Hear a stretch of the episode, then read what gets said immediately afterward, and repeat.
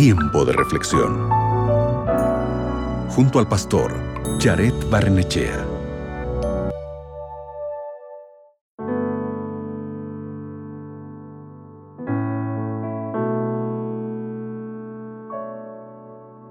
¿Sabías que el hombre más rico del mundo se llama Elon Musk? Él es el fundador de SpaceX, una manufacturera aeroespacial, y es también el mayor accionista de Tesla. Tesla es una compañía americana multinacional de vehículos eléctricos.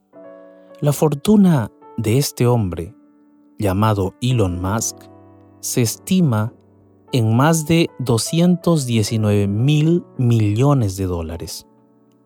Elon Musk es el presidente también de la Fundación Musk, cuyo propósito es proporcionar energía solar y renovable, fomentar la ciencia, la ingeniería, la explotación espacial, la pediatría, entre otros.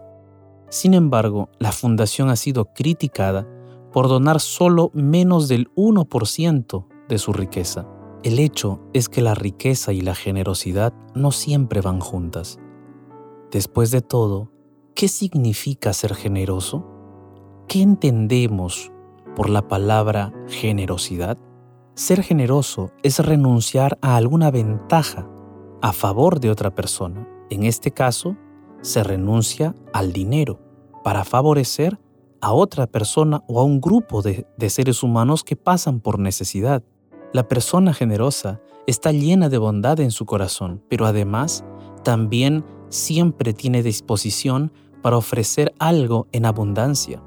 En la Biblia, en Génesis capítulo 13, versículo 2, nos dice que Abraham era un hombre muy rico, que poseía ganado, tenía plata y también tenía mucho oro. Vemos aquí en el texto bíblico que Abraham era un hombre muy rico. Él reconoció que recibió muchas bendiciones de Dios y estaba feliz de compartirlas con los demás. Cuando hacemos un recorrido en su historia, leemos varias veces cuánto ayudó no solo a los de su familia, sino también a aquellos que ni siquiera él conocía. La escritora norteamericana Elena G. de White escribió sobre Abraham de cómo Dios estaba complacido con la generosidad que él tenía. ¿Puedes imaginar a Dios sonriendo al ver cómo Abraham trataba a las personas? Pensar en hacer feliz a Dios puede inspirarnos a actuar de manera similar con nuestra familia, con nuestros amigos, con nuestro cónyuge, con nuestros compañeros de trabajo e inclusive con aquellos con quienes tenemos poco contacto o que no conocemos, como personas extrañas que están en la calle y que están de repente pidiendo alguna ayuda. Por otro lado, un acto aún mucho más generoso es dar amor y hacer el bien a aquellos que nos tratan mal.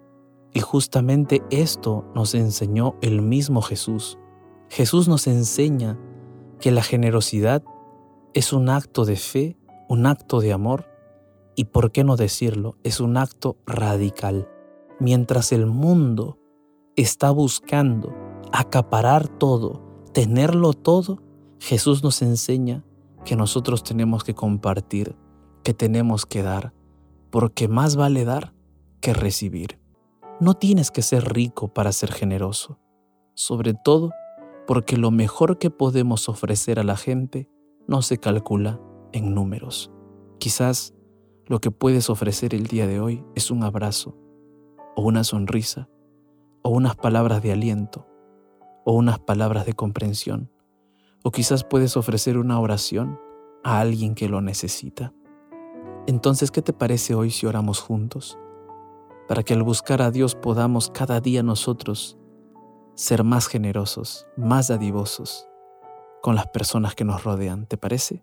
Allí donde estás, cierra tus ojos, ora conmigo. Padre Santo, muchas gracias porque tú nos has mostrado la verdadera generosidad.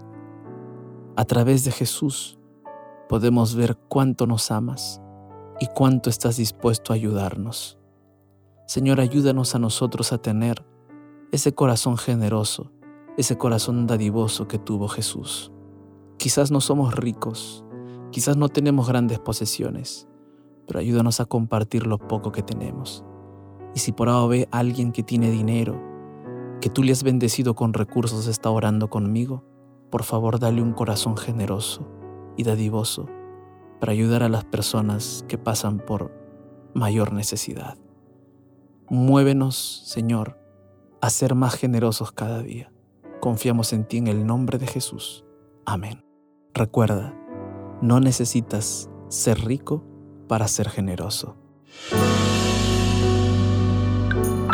Acabas de escuchar Tiempo de Reflexión con el pastor Jared Barnechea.